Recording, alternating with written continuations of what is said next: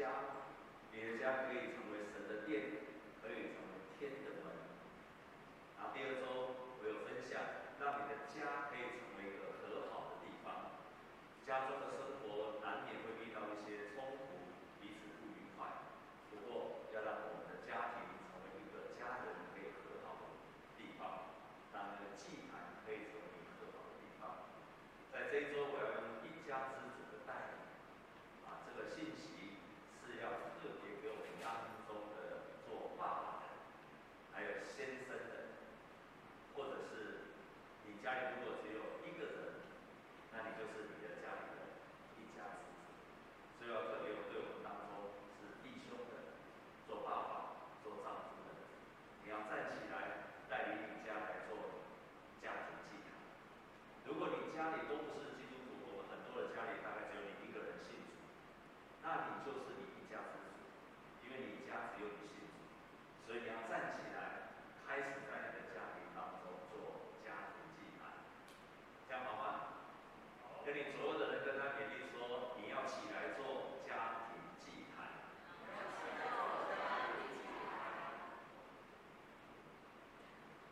对基督徒来讲，有一点是很在传福音的时候常常被挑战，常常被挑战。你的神在哪里？你的神在哪里？今天他到庙里去拜关公，关公在那个前面一个像在那里；他去拜妈祖，妈祖也在那里。他要去拜任何的神，拜土地公，都在那个地方。所以台湾人他要找神，他一定会到庙里去找，因为他看得到。那你的神在哪里？你的神在哪里？你的神在哪里？他根本看不到。我今天如果问你这个问题，请问你告诉我，对一个没有认识神的人，不知道神是谁的人，请你告诉我，你的神在哪里？你会怎么说？你的神在哪里？你一定说啊，神在我的心里。哇，那应该去把你的心里剖开看他。亲爱的弟兄姐妹，如果你在你的家庭当中，你的另外一半、你的儿女或者你的家人，也同样问你同样的问题，说：你的神在哪里？你的神在哪里？你的另外一半不信神，然后他问你说：你的神在哪里？你的儿女也没有认识神，他也会问你说：“你的神在哪里？”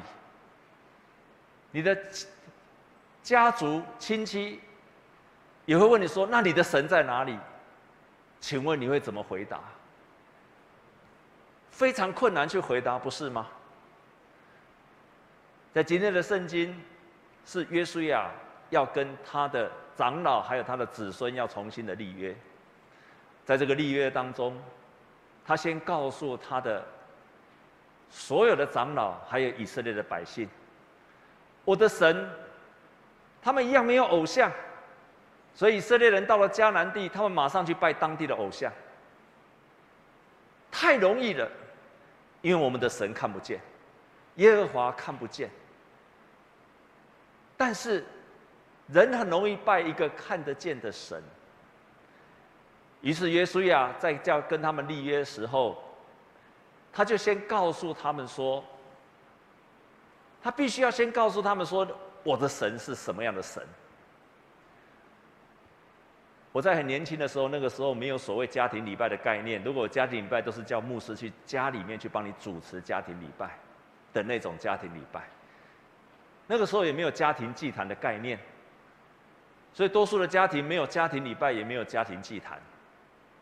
但是那个时候，我的牧师，我在高中的时候常常去他家。当时候有三个、四个年轻人，那常常到教会读书。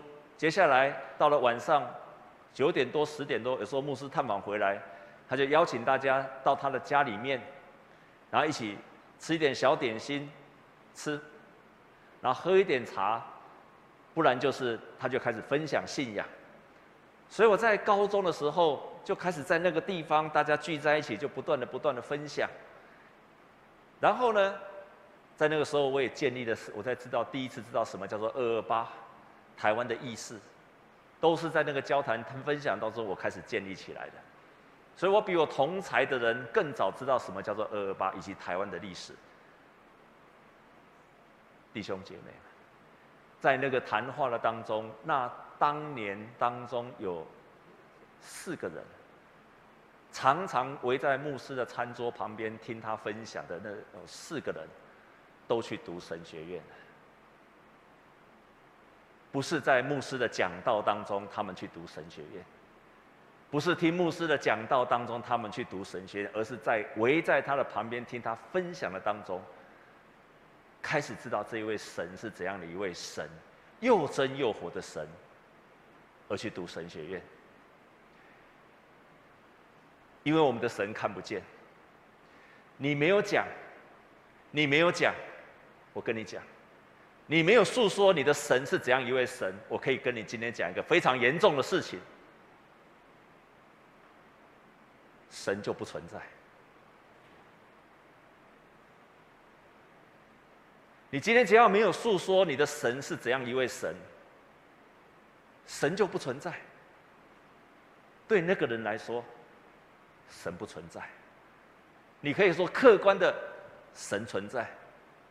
你可以说神对你来说神存在，但是对那个人来说，亲爱的弟兄姐妹，神就不存在。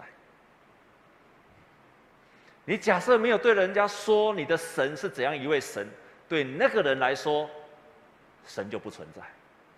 你的子女，你没有跟他诉说你认识的神，对他来说，神就不存在，除非他从其他的管道获得。这就是约书亚为什么要把他所有的百姓，还有那些长老，在今天的圣经中要把他聚集在一起。但他一开始就跟他诉说的是什么？他先告诉他的百姓说：“我的神是怎样一位神。”弟兄姐妹，如果今天一个没有认识神的人，他在问你说：“请问你告诉我你的神是怎么样一位神？”你会怎么说？你说得出来吗？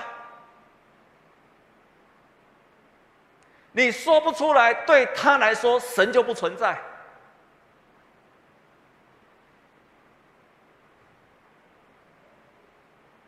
约书亚就这样跟他说：“他说，你们现在要去信奉的耶和华，你要诚心诚意的侍奉他，将你们列祖在大河那边和在埃及所侍奉的神都除掉，你们要侍奉耶和华。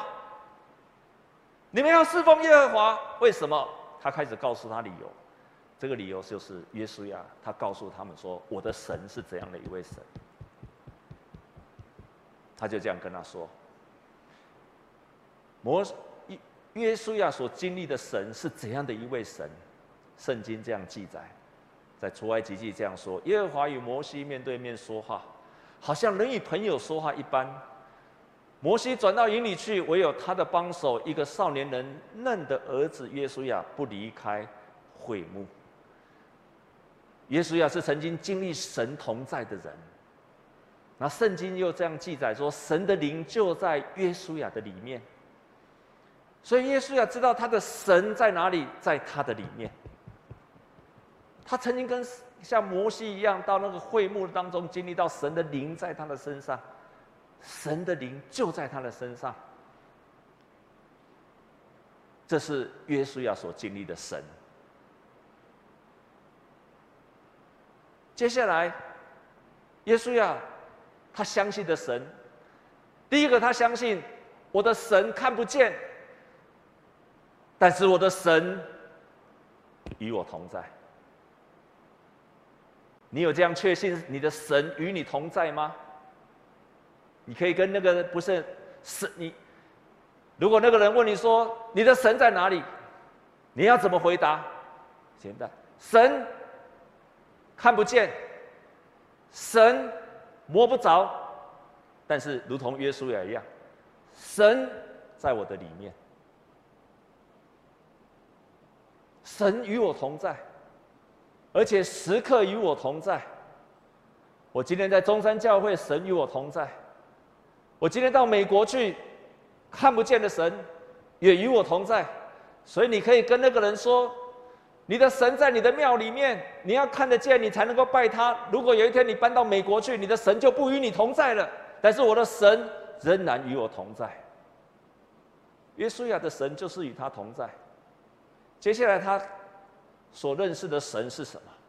他所认识的神是，只要我遵守他的命令，他会让我凡事顺利。神这样嘱咐他说：“神曾经这样嘱咐约书亚说，这个律法书不要，不可离开你的口，总要昼夜思想，好使你谨守遵行这书上所写的一切话。如此，你的道路就可以亨通。”凡事顺利。约书亚所经历的神是让他，只要我遵守神的道，神会让我凡事亨通，凡事顺利。亲爱的弟兄姐妹，那个不认识神的家人儿女，如果他问你说你的神在哪里，你可以勇敢的跟他说：我的神是使我凡事亨通的神。我经历，我会经历一些挫折，我会经历到一些难阻，但是神会让我凡事亨通。耶稣亚就这样跟他的百姓宣告：“你可以这样宣告吗？弟兄姐妹，你可以这样宣告吗？神是让我凡事亨通的神吗？你可以这样宣告吗？可以这样宣告的，请你把手举起来。真的哦。”等一下，等一下，你的宣告跟你的实际情形有一样吗？你真的在你的生活当中经历到你是凡事亨通吗？如果有的，请你再举手。真的吗？好，很好，感谢神。第三件事情，耶稣要跟他说，耶稣要跟他的百姓这样子说：“我的神是要来带领我的。”他是带领我的人，他是我带领我的神，所以，在约书亚五章十三第十四节，耶稣亚他曾经这样经历，就是约书亚在靠近耶利哥的时候，举目观看，不料有一个人手里有拔出来的刀，对面站立，约书亚到他那里问他说：“你是帮助我们的呢，还是还是要帮助我们敌人呢？”他回答说：“不是的。”我是要来做耶和华军队的元帅，换句话说，我是要来带领你的。我是要来带领你的。所以，约书亚他要他们立约，是要告诉他们说，我们的神是要带领我们的神，要引领我们的神。最后，耶稣亚所经历的神是怎样的一位神？是一个会与他一同征战的神。会与他一同征战的神，耶和华对约书亚说：“不要惧怕，也不要惊慌。你起来，率领一切的兵丁上爱城去。我已经把爱城的王和他的民、他的城，并他的地，都交在你的手里了。我已经把他的民、他的城，并他的地，都交在你的手里了。”所以他听见了上帝对他这样说，他就征战得胜，因为耶和华与他一同征战。我们的神是会与我们一同征战的神，会与我们一同征战的神。所以，亲爱的弟兄姐妹，约书亚就对他的长老、对他的百姓这样勇敢的宣告：我的神是与我同在的神，我的神是会带领我的神。我的神是会与我一同征战的神，我的神是会让我凡事亨通的神，他就是因为这样经历一个这么棒的神，他才要他的百姓、他的长老再一次的做选择。你要跟神做这样的一个约定，就是你要决心要完全的侍奉他。因为我已经经历到一个这么棒的神，所以我也希望我的子孙们。我的族人们也可以经历到这样一位神。我们要让我们的家庭祭坛成为父亲可以去宣告、去分享他所经历的神，让孩子透过父亲或者是一家的带领一家的人，如果你是你家里唯一信主的人，你可能是子女，弟兄姐妹们，你要让你的家人透过你，看见上帝是怎么样的一位上帝。透过你，看见上帝是怎么样一位爱我们的上帝。阿门。这是牧师今天要对在座所有弟兄姐妹的挑战。要在你的家里的当中，成为那一位最有信心的人，成为最有信心的人，好让你的家人看见你是怎么样一位神，你所信的是怎样一位神。他看不到你的神，但是他可以看到你所经历和所诉说的神。为什么你不太能够讲出来？为什么你不太能够讲出来？你不太能够去讲说，在你生命当中诉说神怎么样的作为，或者是你老是讲就讲两年前、三年前、十年前的事情。亲爱的弟兄姊妹，拜托不要当这样的基督徒。拜托不要当这样的基督徒。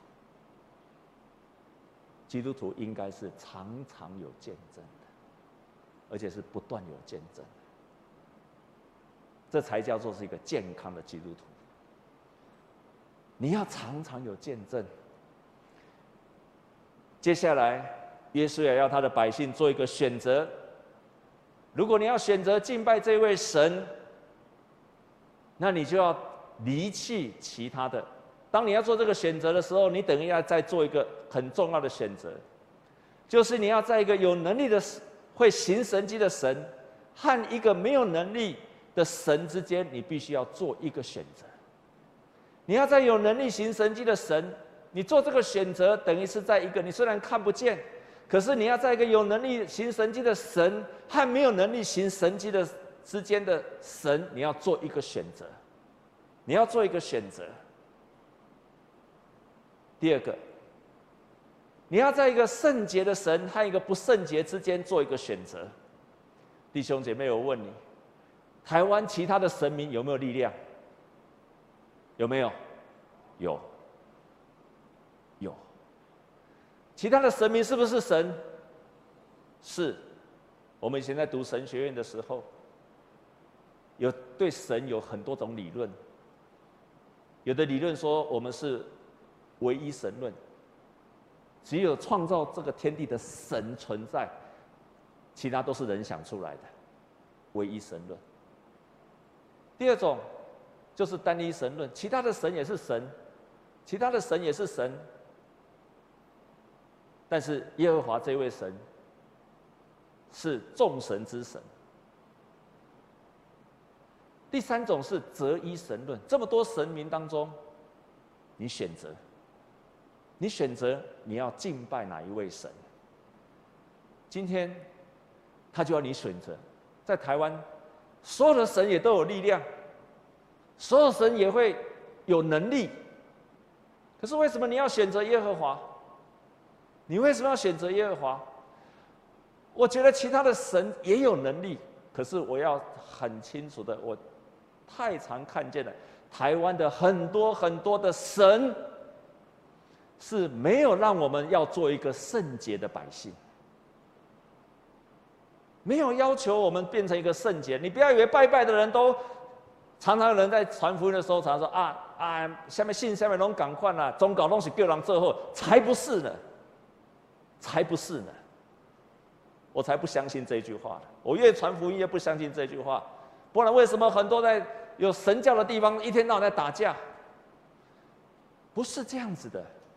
可是信靠耶和华，他必须要在一个圣洁跟不圣洁的当中做一个选择，然后。你也必须要在一个会四下产业的神和没有祝福的神之间做了选择。以色列他们到迦南地的时候，他们不是他们征战的，并不是因为他们征战，但是神却让他们有很多的产业，神赐下产业给他们，好让他们在迦南地，不是因为他们征战，而是神赐下帮助他们得到很多的产业，亲爱的弟兄姐妹，跟你左边跟右边的人跟他说，神是会赐下产业的。神会赐下产业给我们的，神会赐下产业给我们的。但是你在做一个选择时候，同时也是一个态度的回应。当你选择一个会行神迹的神，代表我必须依靠拯救的恩典。我必须依靠拯救的恩典。最近我看了一个见证。这个见证就是以前雅虎的雅虎的执行长周开莲，有没有人认识这一位？周开莲，你们可能不太认识。他在二十几年前，那时候我就知道这个女人太厉害了，因为她是雅虎台湾的总经理，后来又变成亚洲区的总经理，是最高阶的主管。她成为。后来又以成为奇摩，成为台湾最大的入口网站，也成为台湾最大的电子商务平台，是非常有名。在二十几年前，一个很很厉害的一个女性。但是有一天，我突然发现她信了耶稣了，我才知道原来那段她最成功的时候，她几乎人要要崩溃了。她说回到家，就好像。一个不定期的炸弹一样，在她人生最困难的时候，无意间他走进了教会。当他觉得快要崩溃的时候，无意间他走进了教会。自从他走进了教会的那一天开始，他讲了一句话，他说：“从此之后，我就再也没有离开教会，二十多年来从来没有离开教会。”他从来没有离开教会，然后他讲一句话说：“你你有了这个信仰，你进到，你有了这个信仰，不会让你成为一个完美的人，不会犯错的人。可是因为你选择了这个信仰，它会帮助你，帮助你在犯错的时候会拉你一把，不会让你一直坠落下去。所以他。”即使在这么忙的当中，他二十年来从来没有离开教会。很奇怪，他一讲，我就突然觉得很奇怪，奇怪，我们不是需要神吗？我后来知道为什么很多人没有办法领会到上帝的祝福，因为当他遇到了挫折，他遇到了困难，他第一个选择就是我不来教会。他第一个遇到挫折、遇到困难，他第一个选择就是啊，那我不要去教会。这个逻辑，你觉得对你来讲讲得通吗？我很忙，所以我就不来教会。我遇到困难，所以我就不来教。哎，弟兄姐妹们，这个逻辑你过得了吗？你不是需要靠神的帮助吗？可是你遇到困难的时候，我就不来教会了。你行得通，然后最后你又说神都不帮助我，天哪！天哪！这个逻辑你过得了吗？周开莲离过婚，选择了神，后来又再婚，从此之后没有离开教会。婚姻不是没有困难，可是他开始学习，我要依靠上帝。我要依靠上帝的恩典。再婚之后，先新的先生带着两个女儿，然后他带着结婚，还是有遇到困难呢，还是有遇到困难呢。在公司上班，公司整并，还是有遇到新的老板的困难呢。遇到新的老板困难的时候，他在祷告，祷告当中，神提醒了他，顺服权柄，顺服权柄。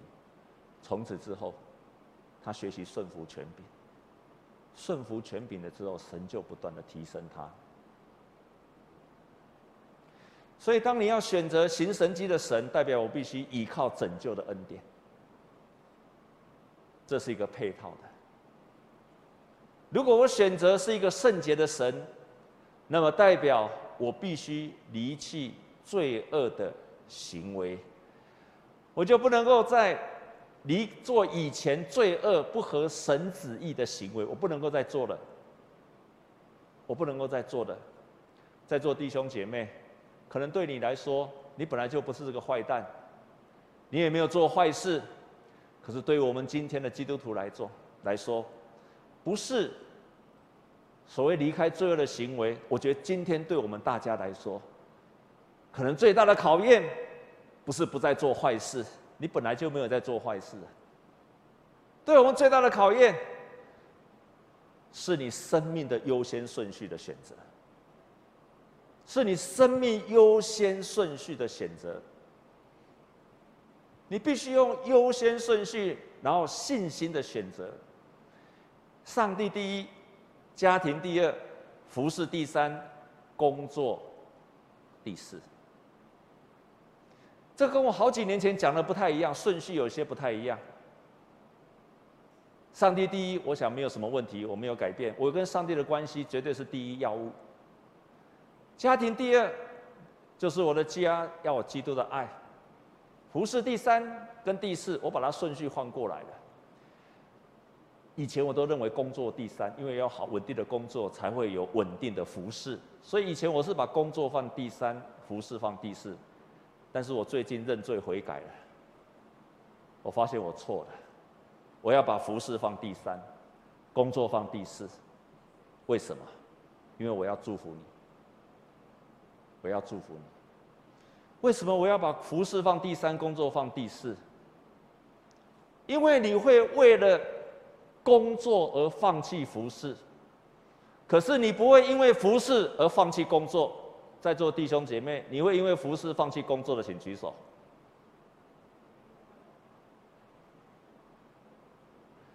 多数的人实际的情形会因为服侍放弃他的工作。我跟你说，这是真实的，所以我悔改认罪了。感谢神让我变成一个有智慧的牧师。我觉得我越来越聪明，感谢神。有需要这样笑吗？真的，你要把服侍上帝放在，如果你把服侍上帝成为你的荣耀，我可以跟你说，神会祝福你的工作。因为你在教会的服侍是神训练你，你看重他，他会看重你的工作。阿门。上帝第一，家庭第二，服事第三，工作第四。何况现实来讲，我们教会的服事根本不会太重，根本不会太重。而且我深信神特别祝福那些乐于在教会服侍的人。阿门。我已经亲身经历到了。而且看见很多弟兄姐妹也这样子经历到。当你把上帝放成第一位，神一定会祝福你的，一定会祝福，如同上帝祝福了约书亚一样。周开莲跟他的弟兄跟他的先生，他们开始两个都是，他的先生是一个非常有名的投资的企业家，两个都非常有名。也都非常的忙碌，都是大企业的高阶的主管。可是他们结婚了之后，他们真的把上帝放第一，家庭第二，而且家庭里面还要分得很清楚，夫妻放第一，儿女放第二。这我一定要特别的交代，有子女的一定要把夫妻关系放在子女这波，我不知道讲多少次了，尤其对女性的同胞们、女性的弟兄姐妹。通常结了婚，儿子就变得太重要，儿女就变得很重要。不对的，这对夫妻他们说：“你的顺序对了，你的顺序对了，神就祝福你的家庭。顺序对了，神就祝福你的家庭。”所以他们就这样说：“他说我的人生的顺序，他的先生这样说：我人生的顺序是神、配偶、孩子、工作，有了信仰，爱就源源不绝而来。”爱就源源不绝而来，而且你有好的婚姻、好的家庭，才会有好的事业。我们必须学习把这个顺序放对。在实际的情况上，也许我们会遇到很多的挑战，但是神为什么说我说他是一个信心的选择？这是一个信心的选择。你发现你的时间不够用，我仍然要把上帝第一、家庭第二、服事第一、工作第四。你发现你时间不够用，可是我还是要把上帝第一、家庭第二、第第三、第，我还是把顺序照这样做的时候，亲爱的弟兄姐妹，这个时候就会面临到信心的考验。所以你要遵守神给我们的这些规则，弟兄姐妹，这个需要有信心的人才做得出来的选择。有信心的人才做得出来这个选择，不然做不出这种选择。所以我说它是优先顺序，信心的选择。最后，他说：“信仰不会让你变得完美，变得不会犯错，但神却会在你持续跌落的时候，把你找回来，到他的身边，阻止你持续的往下坠落，持续的帮助我们不会继续的往下坠落。”当约书亚跟他的百姓做这样一个。选择要他们做出一个选择，这些百姓就回应他们说：“我们一定会选择侍奉耶和华，因为约书亚先跟他说：‘至于我和我的家，必定侍奉耶和华。’于是所有的百姓就跟着这一位族长，同时在神的面前誓约：我们也要侍奉耶和华。因为这个誓约，约书亚在立这个约的时候已经一百岁了。”圣经记载，他到一百一十岁才离开这个世间。十年一个世代的当中，以色列人侍奉耶和华，因为一个人的信心遵守，让一个族群、一个世代全心侍奉耶和华，带来了一个世代的影响。你全心的侍奉。你在你的家里建立家庭祭坛，也会影响十年。你的子女会知道你所信的神是怎样的一位神。他相信，他接受，你的子女也会跟你一样蒙福。我们同心来祷告。主，我们感谢你，借着约书亚教导我们的，让我们看见他带领百姓在你的面前立约，你就赐福给他们。主啊，今天我们不敢带领我们的家人、家族做这样誓约，是因为我们不敢向他们诉说我们的神是怎样一位神。主啊，求你借着今天的礼拜，让我们的教会每一个人在家庭当中建立家庭祭坛，同时也帮助所有的弟兄姐妹在那家庭祭坛当中诉说他所经历的神。主啊，我们也许有些弟兄姐妹，他真的不知道该怎么说，真的不知道该如何诉说他的神，帮助他们今天做一个悔改认罪的动作，让他知道他需要重新去经历神，他需要重新去经历一个又真又活的神，好让他可以从他的里面说出来：我的神是如何帮助我，是如何爱我的神。我们将祷告是靠着耶稣基督的圣名，阿门。